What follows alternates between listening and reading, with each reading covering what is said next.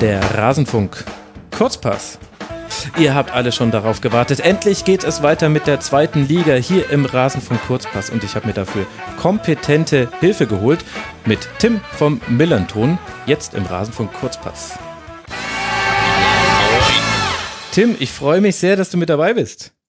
Ja, moin. Jetzt bin ich dir glatt in deinem Intro dazwischen gegrätscht, aber das ist soll's? überhaupt kein so, Problem. Ich habe mich so gefreut, dass ich endlich hier bin bei dir. ja, der Frühstarter, der Podcast Coitus Interruptus. Ich hätte es sogar rausgemutet, jetzt lasse ich es drin. Weißt du was, das gönnen wir uns einfach. Tim, erklär unseren Hörerinnen und Hörern, den Zweien, die es noch nicht wissen, was ist der Millanton und was machst du da?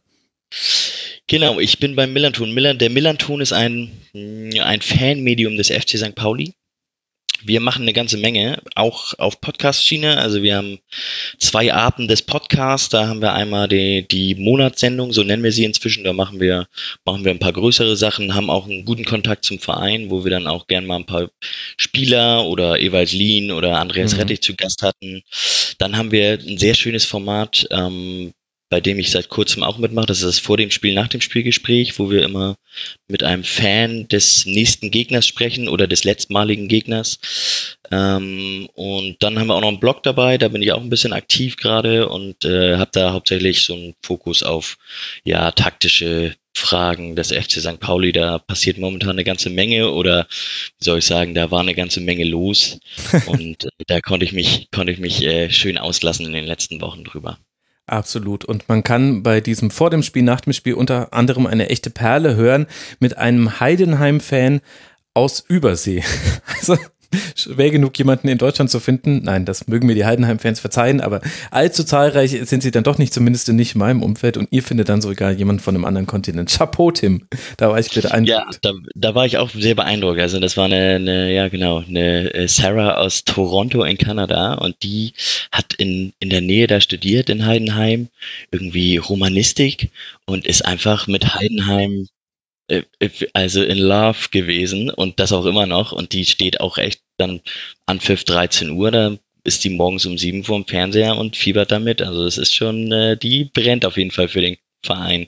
Ach, solche Geschichten, Tim schreibt ausschließlich der Fußball. Und äh, es gab auch viele Geschichten, die dieser 31. Spieltag geschrieben hat. Und entgegen des Sendungskonzeptes, was eigentlich geplant war für diese Folge, haben sich mal wieder die Erstligisten in den Vordergrund gedrängt. Und wir müssen jetzt doch noch kurz auch noch über den ersten FC Köln und den HSV sprechen. Warum müssen wir über Köln sprechen? Nun ja, die haben am Freitagabend zu Hause gegen Darmstadt 98 mit 1 zu 2 verloren, damit aus den letzten vier Spielen sage und schreibe zwei Punkte geholt und einen neuen Trainer. Markus Anfang ist weg weg. Und da frage ich dich, Tim, als jemand, der die zweite Liga schon etwas länger ver verfolgt, überrascht dich das, wenn ein Absteiger so sich verhält, so kurz vor Saisonende den Aufstieg ja immer noch relativ sicher in der Tasche?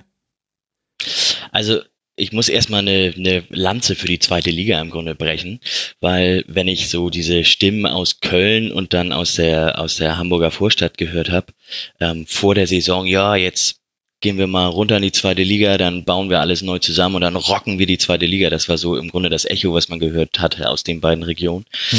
Und äh, das fand ich eigentlich, muss ich ehrlich gestehen, das fand ich ziemlich arrogant der zweiten Liga gegenüber. Und äh, jetzt mit etwas, mit etwas Verspätung kann ich endlich sagen, vor allem in Richtung äh, HSV kann ich sagen, hallo, herzlich willkommen in der zweiten Liga. Und ich gönne es, auch wenn ich nicht unbedingt viel mehr Sympathien für Paderborn und Union habe, aber ich gönne es dem HSV durchaus, dass er da stehen bleibt, wo er jetzt steht. ja gut, da spricht natürlich auch der St. Pauli-Fan. Ich hatte bei der Köln-Entlassung den Eindruck, dass die Trennlinie derjenigen Menschen, die diesen Schritt nachvollziehen konnten zu diesem Saisonzeitpunkt und derjenigen, die darüber nur den Kopf schütteln konnten, ziemlich genau daran verlief, wie eng man sich mit diesem Verein befasst hat in den letzten Wochen. All diejenigen, die tiefer drin sind, haben das zum einen kommen sehen und fanden fanden den Schritt eher überfällig. All diejenigen, die das nur so aus der Ferne beobachten, dachten sich, was ist denn da los? Also mit immer noch ja sechs Punkten Vorsprung auf den Relegationsplatz, bei noch neun zu vergebenen Spielen den Trainer zu entlassen, dessen Ziel der Aufstieg war. Also der Aufstieg scheint ja erreicht werden zu können. Das hat nicht ganz viel Sinn ergeben. Wo stehst denn du in diesen beiden Lagern? Ich stehe auf der Seite der, der Kritiker sozusagen, die gesagt haben, ja, das ist, das funktioniert da nicht mit Anfang in Köln. Ähm, der hat über die ganze Saison eigentlich einen recht kreativlosen Fußball spielen lassen und nachdem er letzte Saison mit Kiel ja tatsächlich auch ähm, tollen Fußball gespielt hat in der zweiten Liga, hätte ich das persönlich ganz anders erwartet und naja, also mit dem ersten FC Köln in der zweiten Liga spielen, mit dem Kader, da muss ich sagen, es ist so auch so ein bisschen wie, wie Cheaten irgendwie beim Computerspiel. ja. Ähm, wenn man da irgendwie sich entscheiden kann zwischen Terodde, Cordoba und Modest, das ist irgendwie, find, also finde ich persönlich wundert, mich persönlich wundert es nicht, dass, dass Köln da ähm, die Reißleine gezogen hat. Ob das nun jetzt dass man es vielleicht ein bisschen einfacher und ohne viel Tamtam -Tam hätte machen können nach Saisonende. Das ist, das kann ich mir sicher auch vorstellen, aber es ist auch immer noch der erste FC Köln, über den wir hier sprechen. Ja, das ist allerdings wahr. Also für den FC gibt es jetzt noch drei Spiele in Fürth, zu Hause gegen Regensburg und in Magdeburg. Da muss man dann einfach nur einen Dreier holen und dann wird das reichen. Für den HSV, da sieht die ganze Lage jetzt schon sehr viel kritischer aus. Man hat aus den letzten sechs Partien drei Niederlagen, drei Unentschieden und die Niederlage gegen Union jetzt am Spieltag hat besonders wehgetan, weil man damit aus den Aufstiegsrängen komplett rausgefallen ist. Aktuell Tabellenvierter. Die Sympathien haben wir ja schon geklärt, Tim, das ist ja auch leicht nachzuvollziehen. Und dennoch, wenn ich jetzt hier schon einen St. Pauli-Fan an der Strippe habe, es fällt ja durchaus auf, es gab dieses für euch sehr schmerzhafte Derby mit dem 4 zu 0 auf St. Pauli und danach lief nichts mehr beim HSV. Was habt ihr mit denen gemacht, dass die daran gebrochen sind an einem 4 zu 0 Sieg? Das ist tatsächlich der, der Derby-Fluch, der, ähm, den der FC St. Pauli auch ereilt hat, als St. Pauli damals in der Erstligasaison den HSV geschlagen hat. Die haben nämlich der, den HSV geschlagen, das war am mhm. 16. Februar. Und ab da haben sie dann, ich glaube, noch einen Punkt in Wolfsburg geholt, aber sonst alles verloren und sind sang- und klanglos abgestiegen. Also das ist tatsächlich, ich lege mich jetzt fest, das ist ein Fluch, also der Derby-Fluch. Ja, verrückt. Hätte man das mal vorher gewusst. Aber Gut, dann bleibt ja eventuell der HSV sogar der zweiten Liga noch erhalten. Mal gucken, was da jetzt aus den letzten Spielen zu Hause gegen Ingolstadt in Paderborn und zu Hause gegen den MSV Duisburg noch herunterfällt. Paderborn, die haben mit einem 3 zu 1 gegen Heidenheim sich auf den zweiten Platz geschoben. Union Berlin durch den Zug. Sieg gegen den HSV, jetzt gerade auf dem Relegationsplatz Nummer 3. Es ist also sehr eng geblieben an diesem 31. Spieltag. Und es gab auch mal wieder etwas für dich zu feiern, denn St. Pauli hat 4 zu 3 zu Hause gegen Regensburg gewonnen, in einem Spiel, in dem es zwar um die buchstäbliche goldene Ananas ging, wurde ja auch so verarbeitet in der Fanchoreografie. Wie wichtig war denn aus deiner Sicht dennoch jetzt diese Partie und dass man mal wieder einen Dreier geholt hat? Also für die, für die Grundstimmung am Millantor ist das schon, ähm, war das mal überfällig, dass das passiert. Man muss dazu sagen, dass jetzt mit Lukai ja ähm, ein neuer Trainer gekommen ist, aber der in den ersten zwei Spielen dann der Mannschaft den Teufel dann irgendwie nicht austreiben konnte. Mhm. Wie hat er es denn probiert? Hat er umgestellt oder? Ja, jein. Also er hat am Anfang, hat er sich gegen Bielefeld, hat er ein sehr offensives Pressing versucht, zu Hause ein Angriffspressing spielen, hat er sich womöglich gedacht, das ist eine gute Option. Allerdings hast du mit Alex Meyer und Sammy Alagi da vorne jetzt nicht die, die Formel 1 Renner, ja, die, ja. die nicht unbedingt da für ein, für ein hohes Angriffspressing irgendwie naja, zumindest geeignet schienen und dementsprechend lief das gegen Bielefeld auch gar nicht so gut, erst als dann in der, in der Halbzeit ein bisschen umgestellt wurde auf ein klares 4-1-4-1, ähm, wurde es ein bisschen besser. Dieses 4-1-4-1 ist tatsächlich was, was auch unter Kauczynski ganz am Anfang der Saison gespielt wurde. Da war man übrigens Tabellenführer nach zwei Spieltagen. Ähm, als es dann nicht lief, wurde es auf so ein, naja, das altbewährte Rezept auf St. Pauli heißt 4-2-3-1 und mhm. kompaktes 4-4-2 im Mittelfeldpressing und dann werden wir das schon irgendwie umschalten können und dann das irgendwie schaffen. Ähm, da wurde dann auch immer gern darauf zurückgegriffen, wenn es mal nicht lief. Ähm, bis Bisher ist das unter Lukai noch nicht passiert. Gegen Regensburg hat man dann, ja, gegen Regensburg ist das völlige Chaos auf dem Platz entstanden. Das lag aber nicht unbedingt nur an dem FC St. Pauli oder an der schlechten Formation oder ähm, zum einen war die Einstellung bei St. Pauli eine ganz andere als in den Spielen davor. Also da ist die sind richtig draufgegangen. Zum anderen hat Regensburg auch überhaupt kein Interesse daran, dass irgendwer irgendwas Geordnetes macht auf dem Spielfeld. Und ähm, das war dann aber tatsächlich, ich habe mich jetzt inzwischen festgelegt, das war dann eine Dreierkette, die St. Pauli gespielt hat, die man aber auch nicht viel gesehen hat, weil hm, ich will jetzt nicht zu tief ins Detail gehen, aber da war viel Mannorientierung und da hat sich, ähm, ja, da hat sich, äh, haben sich viele verschiedene Sachen dann ergeben, aber ähm, genau, das war auf jeden Fall so ein Brustlöser, der mal dringend nötig war am Millantor hier bei uns.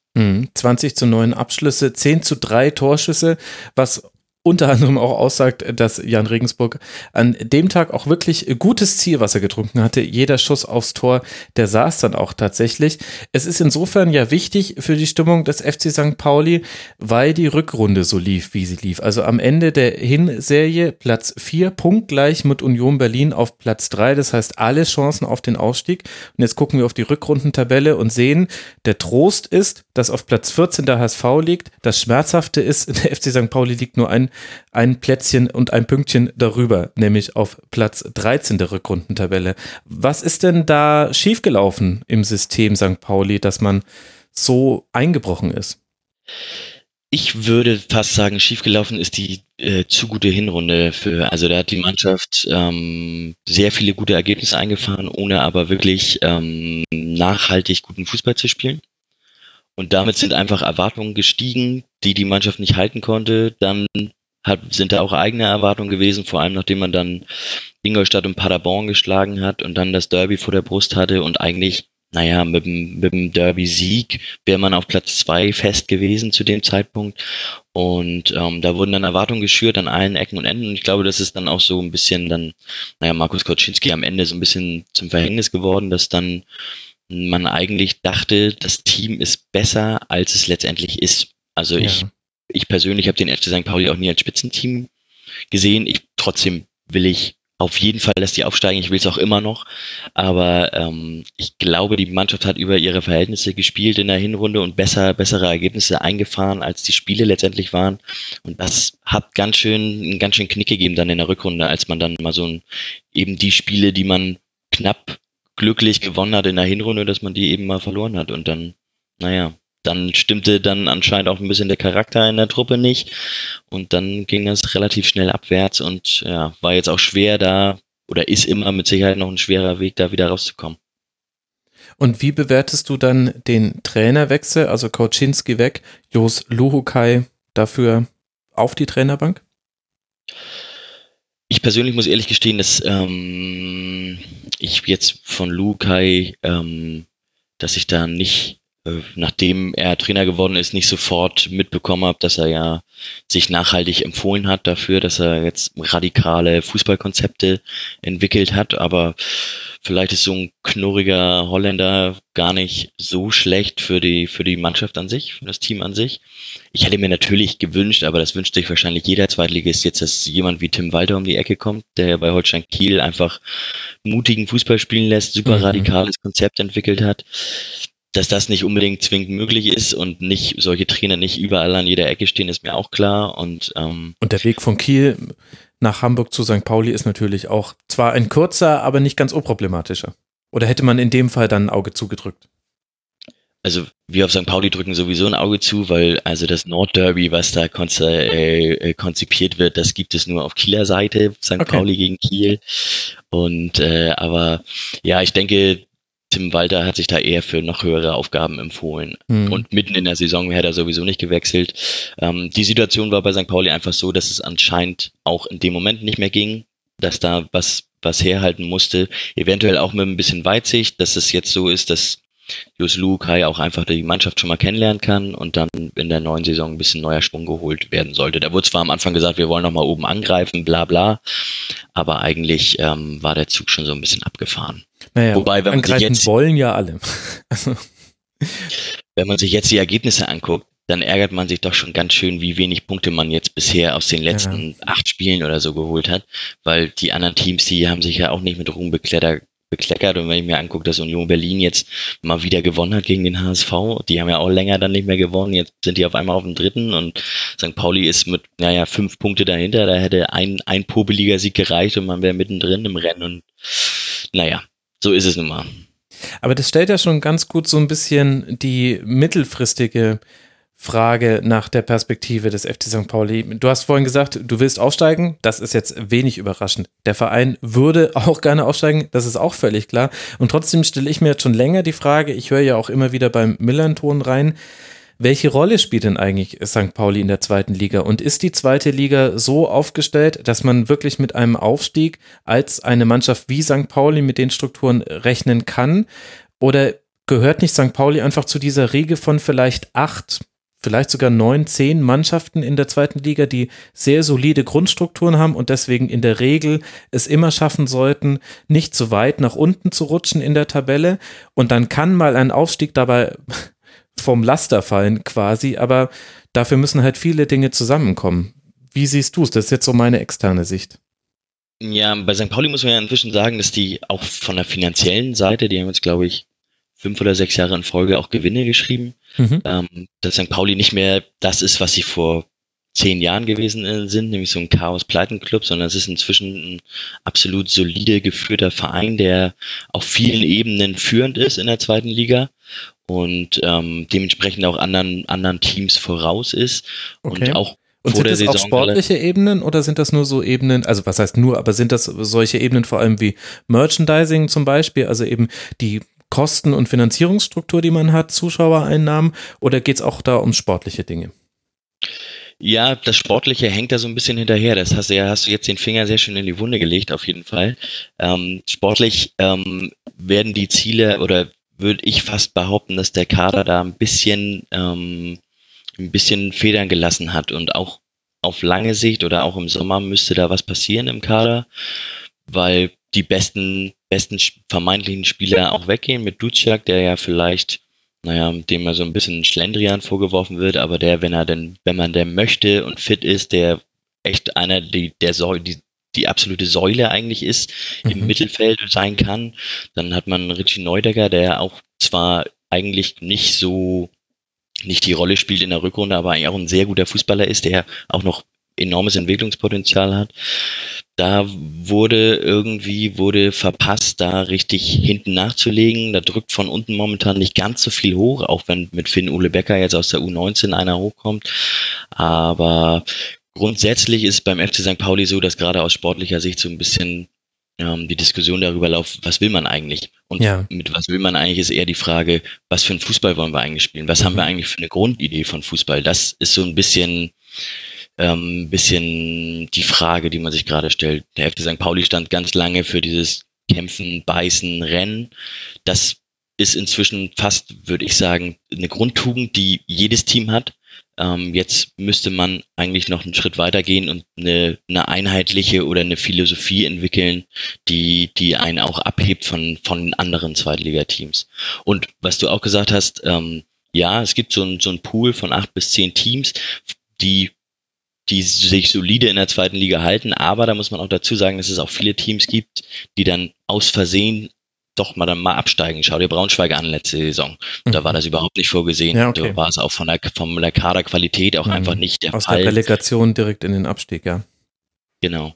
Und ähm, nun hatten wir eine Saison, mit Köln und HSV zwei Teams runtergegangen sind, bei denen klar war, die werden mindestens ein gehöriges Wörtchen mitreden um den Aufstieg. Klar, allein von den, von den Millionen teuren Kadern, die beide haben. Nächste Saison in Nürnberg und Hannover vielleicht runtergehen, da bin ich mir nicht so sicher, ob das so ist. Und das ist vielleicht ein Moment, in dem man als so ein ambitioniertes Zweitligateam, was zwar nicht vom Kader her so die super großen Investitionen tätigen kann, aber das wäre jetzt so eine, ist so eine Situation, wo man vielleicht mal ein bisschen was riskieren sollte für die nächste Saison. Mhm. Ja, stimmt. Da hast du natürlich recht. Das könnte dann wieder ein anderes Jahr werden. Vielleicht war ich da auch wirklich noch so ein bisschen geprimed. Vorher war ja mit Stuttgart jetzt auch nicht so der kleinste Verein der ersten Liga dann in der zweiten Liga vertreten. Das stimmt natürlich. Da hat sich ein bisschen was getan aber das soll ja auch so ein bisschen das Überthema dieser Folge sein. Und zwar nicht nur beim FC St. Pauli, sondern wir haben in der letzten Folge haben wir uns die Spitze angeguckt der Liga und das Ende der Liga. Jetzt wollen wir mal so ein bisschen das aktuelle Tabellenmittelfeld durchgehen. Und wenn wir schon vorhin über Regensburg kurz gesprochen haben, dann lass uns da doch nochmal ein kleines bisschen wenigstens tiefer reingehen. Du hast sie jetzt gerade erlebt beim 4 zu 3 Erfolg der St. Paulianer am Wochenende. Was ist denn der Jan für eine Mannschaft, deiner Meinung nach? Also Jan Regensburg ist, ich glaube, eine der unangenehmsten Mannschaften der zweiten Liga zu spielen für, für alle Teams. Ähm, ich äh, wink dann auch mal rüber zum, in die Hamburger Vorstadt. Die haben nämlich zu Hause 5-0 verloren gegen Regensburg, wenn ich mich recht entsinne. Ja, das war, ähm, war das nicht sogar eins der allerersten Spiele der Saison? Genau, das war relativ zu Beginn der Saison irgendwie fünfter oder sechster Spieltag, wenn ich mich festlegen müsste. Mhm. 23. Ähm, September, genau. Mhm. Ja, genau. Regensburg ist auf jeden Fall ähm, ein Team, was ähm, kein Interesse, also hatte ich vorhin schon gesagt, kein Interesse daran hat, wirklich Fußball oder ich sag mal Ballbesitzfußball zu spielen, weder bei Sieg noch beim Gegner. Ähm, wenn man sich die Quoten von denen anguckt, dann sieht man, dass sie mit Abstand die wenigsten Pässe in der zweiten Liga spielen, mhm. die schlechteste Passquote haben in der zweiten Liga, was eher ein Zeichen dafür ist, dass sie ähm, die, die wenigen Pässe, die sie dann spielen, eigentlich strikt vertikal spielen mit hohem Risiko, aber halt ähm, nicht sonderlich viel aufbauen. Dann führen sie die meisten Zweikämpfe in der zweiten Liga. Also das spricht eigentlich spricht eigentlich Bände. Ich halte zwar nicht so viel von solchen einfachen Statistiken, aber wenn man das mal kombiniert und die auch gesehen hat, dann weiß man eigentlich ziemlich genau, was das für eine Truppe ist. Nämlich eine, die einfach ähm, viel über, über den Kampf kommt und ähm, viel Chaos, Unruhe auf dem Platz stiften will. Und Dazu haben sie dann noch mit Adamian da auf der linken Außenseite haben sie einen richtig, richtig guten Fußballer, der, naja, allein am Wochenende jetzt gegen St. Pauli durch zwei wahnsinnig gute Tempoläufe über die linke Seite halt zwei Tore eingeleitet hat. Mhm. Würdest du sagen, dass äh, Jan Regensburg mit all den Eigenschaften, die du da beschrieben hast, äh, dann ein besonderes Team in der zweiten Liga ist? Also heben die sich dadurch ab? Inzwischen ja. Also eine Zeit lang war es nicht so. Eine Zeit lang, es gab so bis vor, bis vor, naja, eigentlich seit dieser Saison erst, ähm, gibt es wieder so den Trend, dass viele Teams auch versuchen, Ballbesitzfußball zu spielen. Jahrelang war die zweite Liga eine reine Umschaltliga, in der einfach es um pure Fehlervermeidung ging, in der einfach, mhm. ich würde sagen, die blanke, die blanke Angst herrschte. Ähm, ich möchte an der Stelle ist es ganz gut, dass ähm, Mario Gomez hat das letzte Saison, glaube ich, gesagt, dass er in der ersten Liga diesen Angsthasen-Fußball, ähm, da hat er den so ein bisschen verurteilt und ähm, hat gesagt, dass es kein Qualitätsmerkmal ist, in der, dass in der ersten Liga alles noch so eng zusammen ist, kurz vor Schluss. Ich möchte daran erinnern, dass in der zweiten Liga war zwischen Platz 4 und Platz 17 drei Spieltage vor Schluss waren irgendwie fünf oder sechs Punkte nur. Mhm, also in der letzten Saison, genau. genau, und da ist also auf jeden Fall ähm, wenn man das allein punktetechnisch betrachtet, ist da und das auf die, sagen wir mal, auf die Qualität, auf die unterschiedlichen Qualitäten da ähm, bringt, dann, dann kann man schon sagen, da hat sich was getan. Aber die zweite Liga war auf jeden Fall so eine Liga, in der Teams wie Regensburg ähm, keine Besonderheit waren. Inzwischen ist es allerdings ein bisschen anders. Okay. Und wie sortiert sich dann zum Beispiel jemand wie Amina Bielefeld äh, da ein? Wenn ich von außen drauf schaue, dann ist es zum einen so, dass die Arminia für mich schon immer zur zweiten Liga mit äh, dazugehört hat. Da blende ich dann, glaube ich, auch einige Jahre einfach wohlwollend aus, weil kann ich mir erlauben, ich habe keine emotionale Bindung zu diesem Verein. Und wenn ich jetzt einfach nur so drauf gucke, dann sind die für mich das Mittelmaß der zweiten Liga. Zehn Siege, zehn Unentschieden, elf Niederlagen, 46 geschossene Tore, 50 kassierte Tore, 40 Punkte, aktuell Platz neun. Das stimmt, das könnte die graue Maus sein äh, der Liga. Das ist dieses Jahr tatsächlich der VfL Bochum, da kommen wir dann gleich noch mhm. dazu. Ähm, Bielefeld hat auf jeden Fall, die haben auf jeden Fall einen bewegten Saisonverlauf, die sind mega schlecht gestartet, haben sich dann von ihrem Trainer auch getrennt und ähm, haben jetzt inzwischen einen Status erreicht. Die haben sich Uwe Neuhaus geholt, der vorher Trainer in Dresden war zu Anfang der Saison noch. Ähm, und Uwe Neuhaus ist dafür bekannt, das ist ein Trainer, der lässt Fußball spielen. Der hat Bock auf Ballbesitzfußball und ähm, Bielefeld war auch vor drei Wochen am Millantor und die da hatte ich erzählt, St. Pauli hat gern mit dem Angriffspressing gespielt. Die haben stumpf über Ortega, der ein sehr guter Fußballer ist, der Torwart der Bielefelder, haben die einfach ihren Sattel runtergespielt und einfach flach aufgebaut. Die haben es einfach immer wieder gemacht, egal wie hoch das Risiko war. Finde ich persönlich toll, finde ich mutig. Ähm, mhm. Und die spielen eine sehr gute Rückrunde, ähm, beziehungsweise seit Neuhaus da ist, spielen einen sehr guten Fußball an sich ähm, haben davor ein absolut grausig gespielt. Ähm, da unter Neuhaus hat sich das inzwischen zu so einem 4-3-3 rauskristallisiert mit einem ich glaube, er wird je älter, je älter er wird, desto besser. Fabian Klos ist ähm, inzwischen für mich fast der beste Stürmer der zweiten Liga. Oh, ähm, okay. Er spielt eine wahnsinnig gute Rückrunde. Ist übrigens auch, ich weiß nicht, kennst du den Goal Impact? Danach ist er der beste mhm. Spieler der zweiten Liga. Ach, krass. Ähm, war es vor zwei Jahren zumindest. Ähm, die haben sich dann in der Winterpause haben die sich mit Reinhold Jabo verstärkt, der ja auch beim KSC, mit dem KSC mal fast aufgestiegen ist und dann Richtung Salzburg gegangen ist. Mhm. Ähm, einfach ein spielstarker, zentraler Mittelfeldspieler. Und die haben nach Köln und Paderborn haben die 2019 tatsächlich die meisten Tore geschossen. Also da ist auf jeden Fall, ähm, auf jeden Fall Fußball vorhanden. Mhm. Also in der Rückrundentabelle liegen, liegt die Arminia auf Tabellenplatz 6, Hinserie war es Tabellenplatz 14. Den, den Switch hast du da ja ganz gut beschrieben. Wenn ich jetzt Bielefeld mal mit St. Pauli vergleichen würde, wo würdest du denn da jetzt auch von den Strukturen des Vereins her die Unterschiede sehen? Ja, also zum einen würde ich jetzt sagen, dass Bielefeld war, ist im Grunde fast ein oder zwei Schritte hinter St. Pauli. Ähm, mhm. Der Verein hat sich finanziell, hat er sich, ich glaube, in der Winterpause urplötzlich gesundet, war eigentlich eher so ein Pleitenclub, der wahnsinnige finanzielle Probleme hatte, hat es dann, glaube ich, über so ein Konsortium von ostwestfälischen Unternehmern haben die das geschafft, den Verein mit einmal schuldenfrei zu machen und damit hat sich die ganze wirtschaftliche Situation bei dem Club natürlich auch komplett geändert inzwischen und ich glaube, dass wenn da im Sommer gute Entscheidungen getroffen werden, dann ist Bielefeld mit Bochum und St. Pauli sicherlich einer der Clubs, die mit nach oben wollen oder Ansprüche anmelden können. Das ist ja tatsächlich eine interessante, interessante Entwicklung, die völlig an mir vorbeigegangen ist, dass da, dass tatsächlich Arminia seine Schulden losgeworden ist. Am 17.01. titelte Kicker.de mit Arminia Bielefeld nahezu schuldenfrei. Und ähm, es waren alle DFL-Auflagen, die aufgrund von mindestens 22,4 Millionen Euro Verbindlichkeiten erst auf der Kippe standen, in nur einer, ja, mit einem Treffen von vielen privaten Gläubigern und einer Investmentgruppe bereinigt. So kann es also auch gehen in der zweiten Liga. Ist es denn dann auch nachhaltig? Das weiß ich nicht. Da, äh, dazu bin ich tatsächlich zu wenig drin in Bielefeld. Ich hoffe für so einen Club natürlich, dass es nachhaltig ist, auch wenn ich ehrlich gesagt nicht sonderlich viele Sympathien für Bielefeld hege, da die Bielefelder Fanszene ja gerne sich mit den HSVern auch ganz gut versteht. Deswegen äh, habe ich jetzt nicht so die Sympathien für Bielefeld. Ähm, ist mir aber allerdings noch allerdings immer noch lieber als irgendein Plastikclub der daherkommt, aber das ist dann eine andere Kiste. Ich weiß nicht, wie nachhaltig das ist. Ich glaube auf jeden Fall, dass mit Uwe Neuhaus da ein Trainer ist, der äh, ganz ansehnlichen Fußball spielen lässt, was ja im Grunde immer schon mal eine schöne Sache ist und äh, dementsprechend glaube ich, dass das Trainerleben von so einem Trainer, der ja ganz gern mal schön Fußball spielt, das ist an sich so ein bisschen länger als zum Beispiel das von Markus Kauczynski gewesen ist, der ja eher, naja, immer eher auf Sicherheit bedacht war und eben weniger Fußball hat spielen lassen am Millantor. Mhm. Ich meine, in Bielefeld ist man natürlich auch erstmal froh, dass man jetzt in der Saison aus der schwierigen Situation sehr gut rausgekommen ist. Allein in den letzten sechs Spielen zwei Siege, drei Unentschieden, nur eine Niederlage.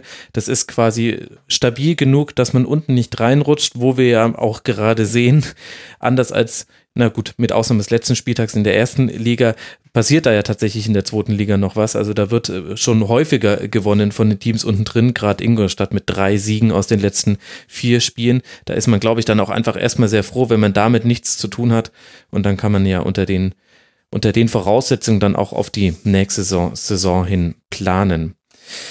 Als nächstes in der Tabelle auf Tabellenplatz 10 begegnen wir dann Darmstadt 98, die jetzt mit diesem 2 zu 1 beim HSV den Klassenerhalt gesichert haben beim ersten FC Köln, Entschuldigung. Beim HSV haben zwar auch schon viele gewonnen, aber diesmal war es der erste FC Köln.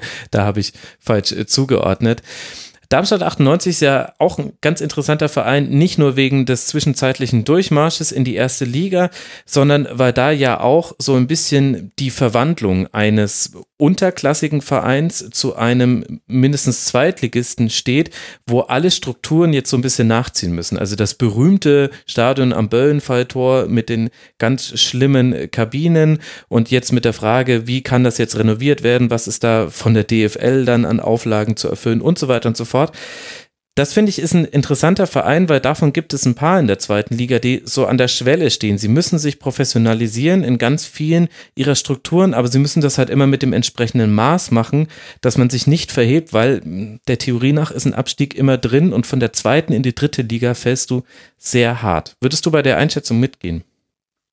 Absolut. Also äh, das nächste Beispiel, das wurde zwar letztes Mal schon besprochen, Holstein Kiel, ja. ähm, ist auch so ein Verein, der äh, massiv Probleme hat, da mitzuziehen bei der Entwicklung, ähm, das aber natürlich auch nicht überreizen will, weil ähm, kann halt nächstes Jahr auch genauso wieder runtergehen. Also es ist schon schwierig. Darmstadt 98 ist tatsächlich für die zweite Liga ein, äh, ja, ich weiß gar nicht, ob ich das Fluch oder Segen nennen äh, möchte. Ich habe mich vor allem in meinen in meinem Taktikblogs, die ich gerne schreibe, habe ich mich jahrelang habe ich mich wirklich abgearbeitet an Darmstadt, weil ich diesen diesen Fußball, weil ich fast behaupten möchte, dieser Fußball, den sie damals gespielt haben, dem sie auch aufgestiegen sind, damit äh, lange Bälle, lange Bälle, zweite Bälle über Sandro Wagner ähm, und über über Dominik Strohengel war das damals. Mhm. Ähm, da haben sie einfach ähm, da haben sie einfach den, den Fußball in der zweiten Liga verseucht und einfach ganz viel, ganz viel kaputt gemacht. Und darauf fußt auf diesem Erfolg, den sie hatten, es gibt ihm ja tatsächlich recht, dieser Erfolg, den sie damals hatten, ähm, haben sich ganz viele Zweitligateams eben dahin entwickelt, dass sie sagten, okay, wir, wir schaffen das nicht, unseren Ballbesitzfußball, den wir spielen wollen, so durchzubringen. Ähm, dieses langer Ball, zweite Ball und dann darauf pressen, massiv pressen. Das ist einfach eine Variante, die Defensivfußball ist leichter zu einzustudieren als Offensivfußball.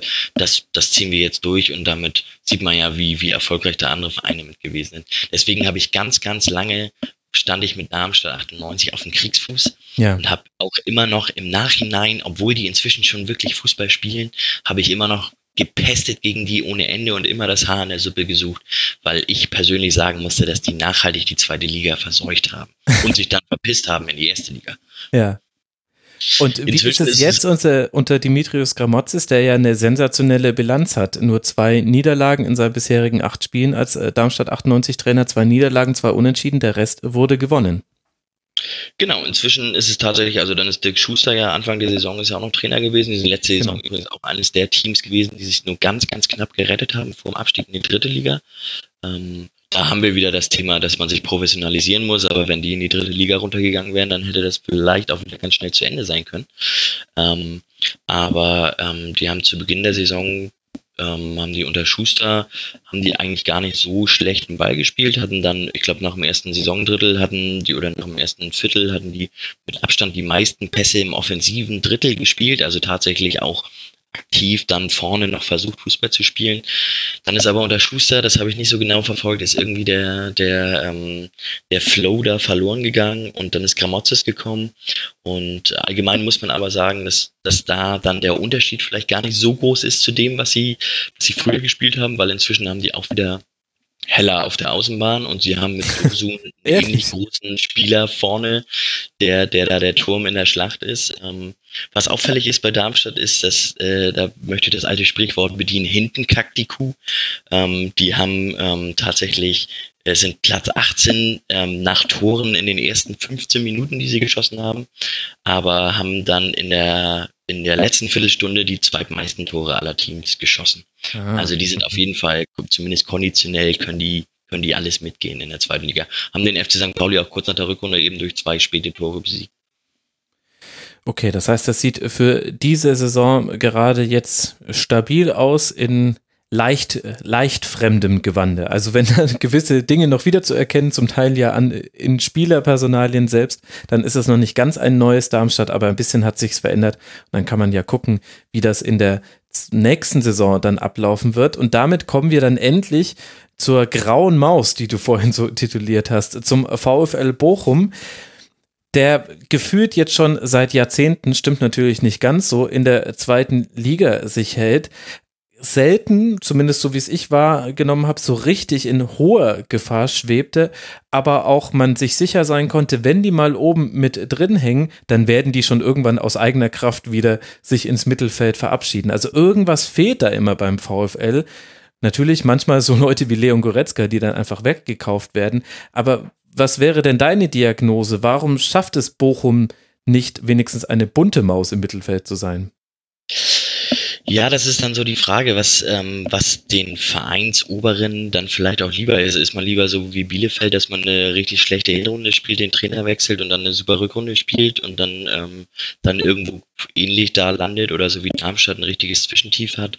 Bei Bochum ist es tatsächlich so, dass die äh, ja eigentlich schon die ganze Saison da irgendwie, ich würde mal so jetzt sagen, zwischen Platz 6 und Platz ähm, 13 irgendwie rumdümpeln. Die hatten nach der, also zu Beginn der Rückrunde, haben sie mal kurz Richtung oben angeklopft, dann mhm. aber ähm, ähm, dann doch wieder ein paar Spiele auch nicht so gut gespielt und sind dann wieder runter die spielen eigentlich einen ganz guten Ball. Die spielen auch, also die spielen auch einen guten Ballbesitzfußball. Da hat sich unter Robin Dutt hat sich so ein 4-2-3-1 hat sich da ähm, manifestiert eigentlich. Ähm, sind sehr dominant, spielen sehr viele Pässe, haben, ähm, ich glaube, fast die höchste Ballbesitzquote aller Teams in der zweiten Liga. Mhm, ja, also auf ähm, Platz 5, aber mit weitem Abstand von vielen anderen Vereinen, die um sie herum in der Tabelle liegen. Genau, und ähm, ja, dann haben sie letztendlich, sie schlagen die meisten Flanken in der Liga, habe ich vorhin irgendwo gelesen. Mm, mein das Team, hängt natürlich ganz klar mit, mit Hinterseher zusammen, der da tatsächlich schon 18 Tore gemacht hat. Mhm. Ähm, wenn der jetzt tatsächlich geht, was man, was man ja so in den Gerüchten hört, da müsste dann schon, müsste dann schon Nachschub kommen. Aber Bochum ist auf jeden Fall eines der Teams, bei denen ich sagen würde, da muss man ein Auge drauf haben, auch für die nächste Saison. Wenn da, wenn da gute Leute nachrücken, ähm, dann kann da schon was passieren. Und wie wäre jetzt so deine Ferndiagnose? Was hat das mit dem Verein VfL Bochum gemacht, dass man jetzt so ja wie einige andere auch in der zweiten Liga einfach schon so lange in dieser zweiten Liga spielt und auch schon so lange relativ unspektakulär? Kommen dann nur noch die härtesten der harten Fans? Wie, was macht das mit einem Verein? Das kann ich dir tatsächlich nicht sagen, weil ähm, bei uns auf St. Pauli ist halt immer was los. Entweder Abstiegskampf oder Aufstiegs, äh, Aufstiegswunsch. Also da ist tatsächlich, ist es immer so, dass irgendwas passiert. Das ist mit Sicherheit bei allen anderen Zweitligisten auch so. Ich habe ja gesagt, letzte Saison war es noch spannend bis zum Ende eigentlich für fast jeden Verein, außer die, die aufgestiegen waren schon. Ähm, dass es tatsächlich so ist wie momentan, dass es ähm, dann so ein gesichertes Mittelfeld gibt, das ist relativ selten in der zweiten Liga. Mhm. Also da ähm, ist schon auf jeden Fall immer was los.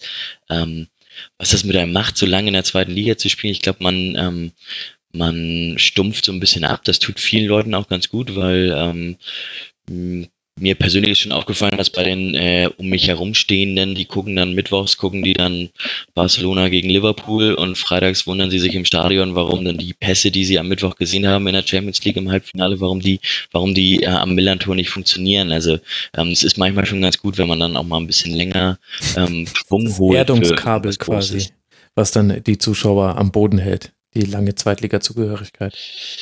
Ja, genau. Und ähm, ja, was Bochum, Bochum war ja wenn ich mich recht entsinne, Mitte der 90er waren, haben sie sich hier so ein bisschen zur grauen Maus in der ersten Liga aufgeschwungen. Das ist jetzt in der zweiten Liga so ein bisschen so. Haben trotzdem, wie ich finde, immer noch eins der schönsten Stadien in Deutschland. Mhm. Deswegen möchte ich gerne mit denen weiter eine Liga teilen, auf jeden Fall. das glaube ich dir. Das ist auch ganz interessant, wenn man sich mal die Zuschauerschnitte in der zweiten Liga anguckt. Dann drohen über allen natürlich die beiden abgestiegenen Erstligisten. Dann schon der FC St. Pauli mit äh, fast 30.000. Dynamo Dresden, Union Berlin, Magdeburg sind die nächsten. Und dann kommen auf Platz 7 und auf Platz 8 die Bielefelder, über die wir gesprochen haben. Der VfL Bochum, über den wir jetzt gerade gesprochen haben. Also es ist nicht so, dass quasi so eine lange Zweitliga-Zugehörigkeit damit verbunden wäre, dass dann auch immer weniger kommen, sondern der Kern, der da ins Stadion geht, der liegt beim VfL Bochum jetzt Schnitt sind 17.000 und das ist eben locker obere Hälfte der zweiten Ligatabelle. Da liegen ganz andere Mannschaften hinten mit Ingolstadt fast 9000 und Sandhausen fast 7000 im Schnitt. Das ist dann ein anderer Schnack. Wir schauen mal weiter in der Zweitligatabelle und dann wartet da schon Kräuter Fürth. Die habe ich ein bisschen besser im Blick, weil ich ja gebürtiger Franke bin. Mittelfranke sogar. Das heißt, die Fedder habe ich schon häufiger erlebt und konnte ehrlich gesagt mich immer nie so genau entscheiden, welcher Verein sich jetzt tollpatschiger verhalten hat. Der Club oder Fürth. Oft haben sie sich da nicht so viel genommen. Ehrlich gesagt, auch wenn man das natürlich, also hätte ich das jetzt in meiner Heimat gesagt, hätte ich jetzt keine Zunge mehr. Wie siehst du es denn aus dem hohen Norden? Was ist das für ein Verein? Mit 38 Punkten ist man jetzt im Grunde auch durch. Also hat es auch in dieser Saison irgendwie wieder geschafft, aktuell Tabellenplatz 12, die Klasse zu halten? Also für mich war Kräuter Fürth schon immer der Verein, der, ähm, der, naja, es war ja eine Zeit lang war es mal Kräuter 5 einfach, weil sie immer Platz 5 belegt haben in der mhm. Liga. Dann sind sie irgendwann mal aufgestiegen und dann haben sie diesen, diesen Nimbus des Platz 5 haben sie im Grunde verloren. Ähm, sie schaffen es trotzdem immer wieder, also aus, also aus meiner Sicht so eine absolute No-Name-Truppe zusammenzusetzen und damit irgendwie ganz guten Zweitliga-Fußball zu spielen, waren am Anfang der Saison, sind sie ja relativ gut gestartet auch, waren da oben drin, mhm. haben da mitgemischt, hatten dann ähm, im Verlauf der, der Saison hatten sie eine fürchterliche Phase. Ich glaube, da haben sie sechs oder sieben Spiele kein einziges Tor geschossen und nur auf den Deckel bekommen. Mhm. Dann den Trainer gewechselt, den alten Trainer von, von Ingolstadt, den Leitl haben sie sich dann geholt. Und damit haben sie es so ein bisschen stabilisiert, aber ähm, ja, Kräuter führt. Ich werde zum ersten Mal jetzt zum Ende der Saison, am letzten Spieltag, werde ich dann mal das Stadion von dem besuchen. Und dann werde ich mir mal ein genaueres Bild von denen machen. Aber tatsächlich ähm, laufen die diese Saison so ein bisschen unterm Radar, dann spätestens nachdem sie ähm, dann sich so ein bisschen aus den Aufstiegsrängen, aus dem Aufstiegs, ja, aus den Rängen da oben sich so ein bisschen verabschiedet haben, ähm, sind die so ein bisschen, naja, wieder unten nach oben zu finden und dann wird's für für jemanden, der kein Franke ist, vielleicht auch schnell ein bisschen. ja, und diese Phase mit diesen hohen Niederlagen, die war auch wirklich schmerzhaft. Also die ging, wenn man so will, eigentlich schon am 13. Spieltag los, 0 zu 4 bei Union Berlin. Dann hat man aber zu Hause nochmal gewonnen, aber dann äh, zum, zum Ende, also es folgte der kälteste Dezember seit ganz langem in, in Fürth. 0-4 gegen den FC, 0-5 gegen Aue, 0-2 gegen St. Pauli, ein 0 zu 0 in Sandhausen. Das war dann das Weihnachtsgeschenk am 21. Dezember. Und dann hoffst du ja, dass die gute Vorbereitung dann für die Rückrunde eine Besserung verspricht. Und dann spielst du 0 zu 1 zu Hause gegen den FC Ingolstadt, der damals auf Tabellenplatz 18 lag. Und dann 0 zu 6 in Paderborn. Also das war die Phase, die du angesprochen hast. Da gab es dann, wenn ich mich jetzt auch richtig erinnere, dann auch den Trainerwechsel und danach wurde es dann etwas stabiler, aber ohne eben zu glänzen. Also da hast du mal ein 1 zu 0 gegen Duisburg, ein 2 zu 0 bei Regensburg, ein 2 zu 1 gegen Darmstadt und ansonsten aber ganz viel 0-0, 0-1, 1-1. Ja, Kräuter Fürth eben. Es kann nicht alles Spektakel sein. Genau. Grüße an Jakob, falls er das hört. Äh, no bad feelings, hoffentlich, für, für keinen der hier gerade Anwesenden in diesem Podcast. Damit sind wir auf Tabellenplatz 12 angelangt, der ja mit acht Punkten Vorsprung schon so gut wie durch ist. Es sind noch neun Punkte zu vergeben, kann man sich sehr leicht ausrechnen. Jetzt kommen wir mit Erzgebirge Aue auf äh, Tabellenplatz 13 in eine Region, wo es zwar sehr gut aussieht mit sechs Punkten Vorsprung, aber Aue hatte eine krasse Saison hinter sich. Das sieht man allein schon, wenn man sich anschaut, wie sind die letzten sechs Spiele verlaufen. Vier Niederlagen, ein Unentschieden und jetzt hat man eben nochmal gewonnen. 3 zu 2 gegen Bochum, für die es um nichts mehr ging in dieser Partie und das war ein ganz wichtiger Dreier für Aue. Ja, einen ganz wichtigen Dreier haben die auch am Millantor geholt. Ja, äh, stimmt. Jetzt zum Start der Rückrunde. Ich, das war dann wahrscheinlich der letzte Dreier, den sie davor geholt hatten.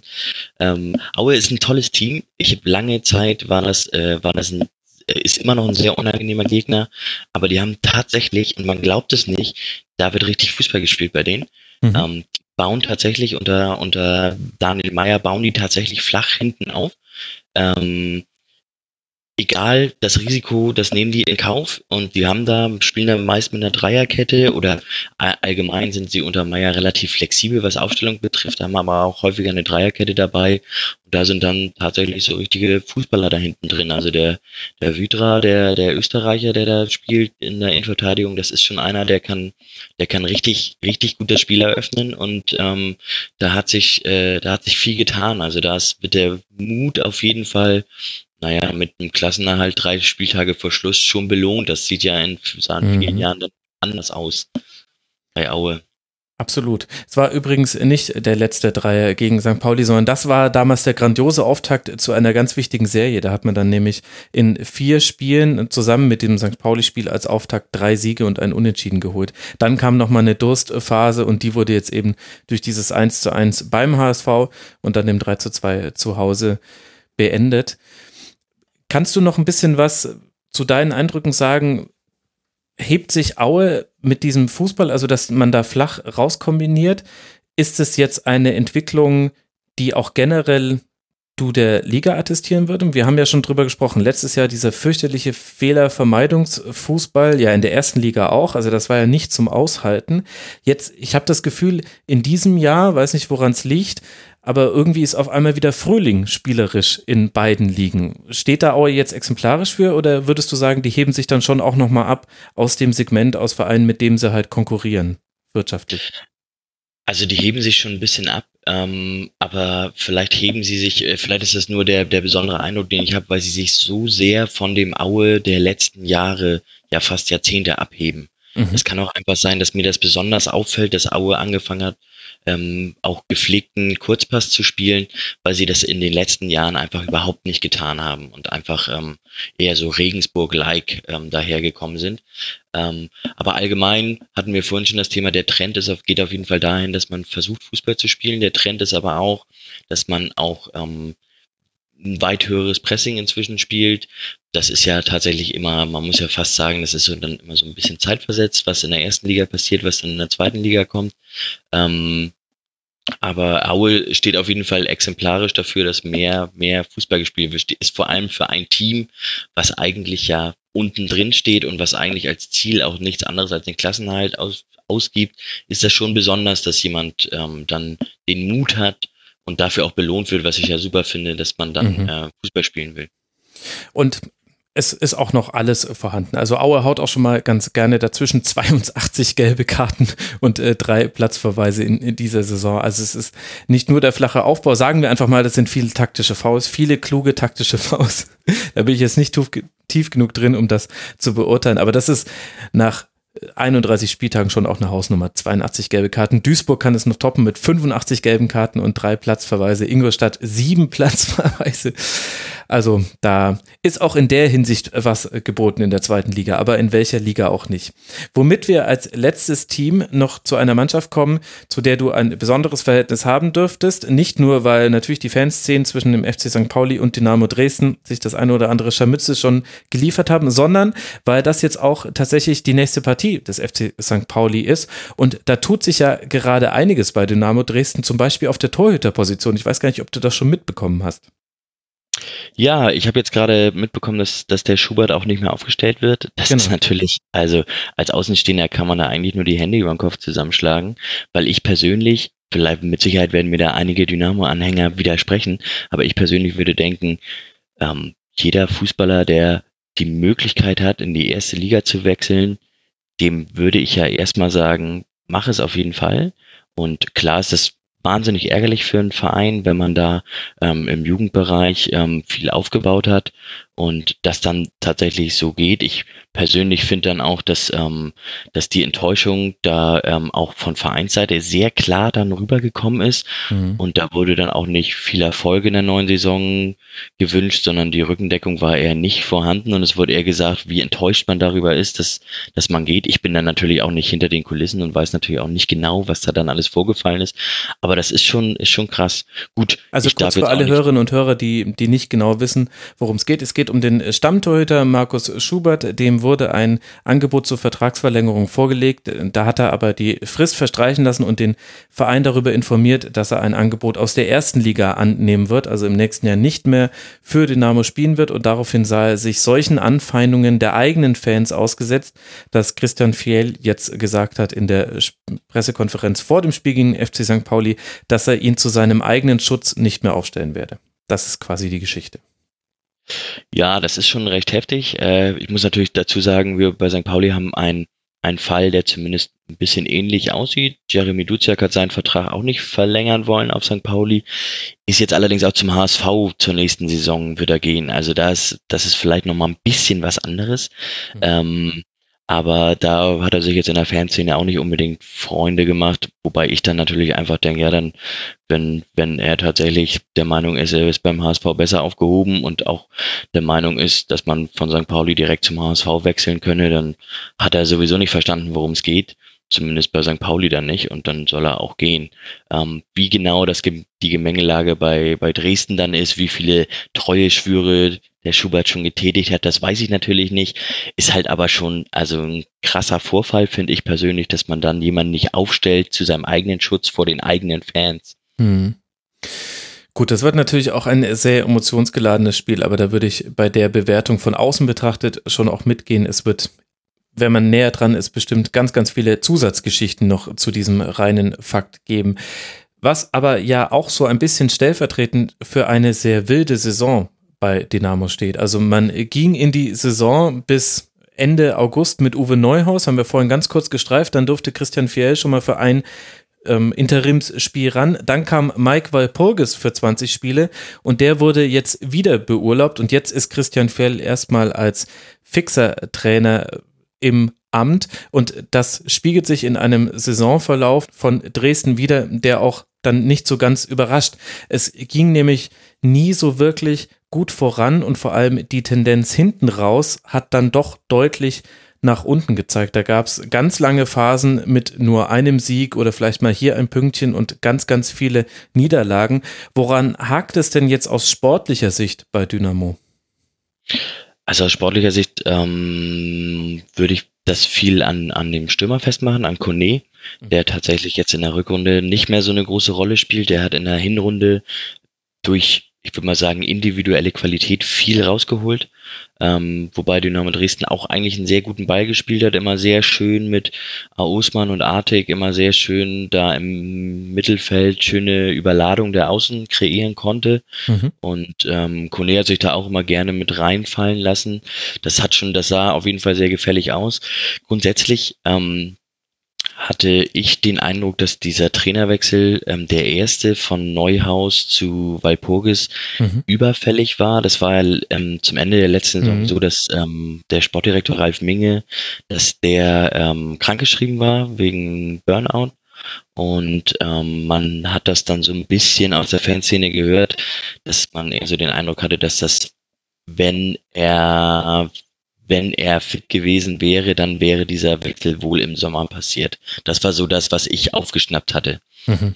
Ähm, das, da spielt das mit Sicherheit ein bisschen rein. Dementsprechend ist da natürlich mit Sicherheit ein bisschen Unruhe drin und da war allgemein auch im Präsidium einiges an Unruhe. Da haben sich dann auch einige Leute gern mal widersprochen und ähm, dann äh, da war auf jeden Fall sowas spielt sich natürlich auch immer dann auch auf die Mannschaft zurück und man muss ja nur mal ans, äh, an die obere in, in die obere Tabelle gucken und da beim Köln und HSV reinschauen, was da los ist, wenn da im Präsidium sich gezopft wird. Das äh, könnte man wahrscheinlich auch ähm, ganz gut ähm, sich angucken, wie, wie Teams spielen, bei denen sich im Präsidium gerade richtig zofft. Das ist wahrscheinlich äh, das hat natürlich einen Einfluss auf die Mannschaft. Und ich glaube, dass bei Dresden ähm, die Erwartungen sehr viel höher waren vor der Saison, gerade nachdem man in der letzten Saison gar nicht so schlecht dabei war und eigentlich ähm, jetzt auch schon gehobener Zweitligist ist, der finanziell ja tatsächlich auch eigentlich auf gesunden Beinen steht, oder zumindest verhältnismäßig gesund im Vergleich zu dem, was man die Jahre vorher hatte. Und ähm, ich glaube, da hinkt man so den eigenen Ansprüchen so, so ein bisschen hinterher und deswegen ist das so eine, eine sehr ungesunde Gemengelage, die da entstanden ist. Eine Gemengelage. Genau. Ja, also man hat so ein bisschen die erste Möglichkeit zum Trainerwechsel gleich gezogen, nachdem man gestartet ist, noch 1 zu 0 zu Hause gegen Duisburg, das war noch okay. Dann gegen Bielefeld verloren, in Rödinghausen ausgeschieden in der ersten Runde des DFB-Pokals nach Verlängerung und dann hat man eben direkt diesen Trainerwechsel vorgenommen hin zu Mike Walpurgis, der uns ja auch noch vom FC Ingolstadt zum Beispiel bekannt sein dürfte, aber die Rückrunde von Dynamo ganz, ganz fürchterlich. Tabellenplatz 17 in der Rückrundentabelle nur 14 Punkte geholt, dass man jetzt überhaupt mit diesen 36 Punkten vermutlich nicht mehr unten reinrutschen wird. Wobei ich ein ganz kleines äh, Fragezeichen da schon noch setzen würde, auch wenn es nur noch neun auszuspielende Punkte sind. Das ist dann eher dem geschuldet, was man dann irgendwie auch unter Christian Fiel Fiel jetzt noch hinbekommen hat. Aber da waren einige ganz, ganz schmerzhafte Spiele mit dabei. Nicht nur das 1 zu 8 beim ersten FC Köln, das werden vielleicht die Hörerinnen und Hörer da draußen auch mitbekommen haben in der nicht Faschings Karnevalzeit, so nennt es ganz Deutschland, außer Bayern Karneval war das, sondern auch es gab ein ganz, ganz äh, unangenehmes 3 zu 4 zu Hause gegen Arminia Bielefeld zum Beispiel. Also auch der Heimnimbus, den Dynamo ja nicht nur wegen des hohen Zuschauerschnitts, sondern auch wegen der Art und Weise des Supports so ein bisschen umgibt. Der war in dieser Saison nicht immer so zu sehen, wie man es vielleicht erwartet hätte. In der Heimtabelle auch nur fünf Siege, fünf Unentschieden, fünf Niederlagen. Das ist dann doch nicht ganz so gut. Abschließend, was erwartest du dir jetzt dann von diesem Duell am nächsten Spieltag. Es geht ja vor allem für Dynamo noch um was. Ja, also ich denke, der FC St. Pauli wird auf jeden Fall auch noch ähm, da nochmal ähm, zumindest ein bisschen Druck ausüben auf die, auf die Teams. Mit dem Sieg ist man dann ja tatsächlich auch bis auf zwei Punkte ran an Relegationsplatz und die anderen Teams müssen dann auch erstmal spielen und gewinnen. Und dadurch, dass der HSV noch gegen Paderborn spielt, ist da vielleicht tatsächlich noch auch was möglich. Aber dafür müssen aus meiner Sicht, aus St. Pauli Sicht sozusagen, müssen alle drei verbliebenen Spiele gewonnen werden. Da hat man jetzt mit Dresden, Bochum und Fürth hat man da drei Teams, für die es dann ja fast um nichts mehr geht. Bei Dresden mhm. möchte ich das so ein bisschen in Klammern setzen.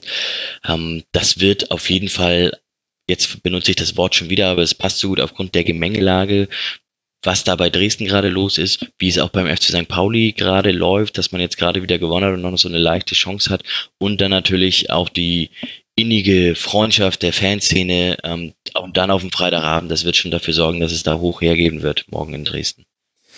Davon würde ich auch ausgehen. Jetzt haben wir den Tabellenkeller in der Folge ausgespart, aber kurz, um das Bild zu zeichnen. Also Sandhausen auf Tabellenplatz 15, vier Punkte Vorsprung vor Magdeburg mit 30 Punkten vor Ingolstadt mit 29 Punkten, die eben diese unglaubliche Serie aus drei Siegen und einem Unentschieden aus den letzten vier Spielen gestartet haben. Duisburg hinten mit 35, mit 25 Punkten, Entschuldigung, mit fünf Punkten dann schon so gut wie weg. Und das Restprogramm der Teams da unten ist euch durchaus noch interessant, denn wenn irgendjemand da die Befreiung schafft, dann spuckt er jemanden oben in der Tabelle in die Suppe. Also für Sandhausen geht es jetzt noch gegen Heidenheim, Bielefeld und Regensburg. Das ist das unspektakulärste Restprogramm. Magdeburg spielt jetzt zweimal auswärts Bochum, Union Berlin und dann zu Hause gegen den dann vermutlich schon aufgestiegenen ersten FC Köln und der FC Ingolstadt tritt jetzt dann auswärts beim HSV an, spielt dann zu Hause gegen Darmstadt 98 und dann in Heidenheim.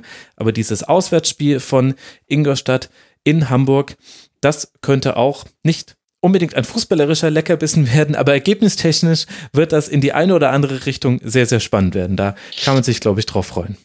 Genau, bedenke, dass der HSV auch am letzten Spieltag noch Duisburg äh, vor der Brust hat. Also da könnte auch noch was gehen, wenn Duisburg dann tatsächlich auch äh, noch bis dahin noch eine Restchance besitzt. Ja, ehrlich gesagt, von Duisburg habe ich, habe ich in dieser Saison nie etwas Überzeugendes gesehen. Deswegen, ja, ich habe die jetzt äh, gedanklich rausgenommen. Du hast aber völlig recht. Fünf Punkte, da ist natürlich auch für Duisburg noch was drin. Das heißt, sie müssten jetzt noch einmal gewinnen äh, in Kiel oder zu Hause gegen Heidenheim und dann käme es im letzten Spiel beim HSV noch auf etwas an. Also der HSV ein knüppelhartes Restprogramm mit Ingolstadt zu Hause, Paderborn auswärts und Duisburg zu Hause. Da wird noch was passieren und wir werden es hier im Rasenfunk begleiten. Auch dank toller Gäste wie eben Tim vom Millanton bei Twitter at tim-exden mit ja, Eck wie das Eck und dann S-T-Doppel-E-N wie Nordpol. Tim, ich danke dir ganz herzlich, dass du dir die Zeit genommen hast. Hat großen Spaß gemacht. Ja, sehr vielen Dank für die Einladung. Ich danke dir und ich danke euch, lieben Hörerinnen und Hörern, für eure Aufmerksamkeit. Das war der Zweitliga-Kurzpass Kurzpass für diese Woche. Ich hoffe, jetzt sind auch all diejenigen Fans auf ihre Kosten gekommen, die wir in der letzten Woche noch nicht zufriedenstellen konnten. Wir gucken mal, wie das weitergeht. Lasst uns gerne Feedback da, wie ihr diese Zweitliga-Kurzpässe findet, auch in der Art und Weise, wie sie jetzt stattfinden. Und dann hören wir uns wieder in einer der kommenden Rasenfunk-Ausgaben. Bis dahin, habt eine gute Zeit. Ciao.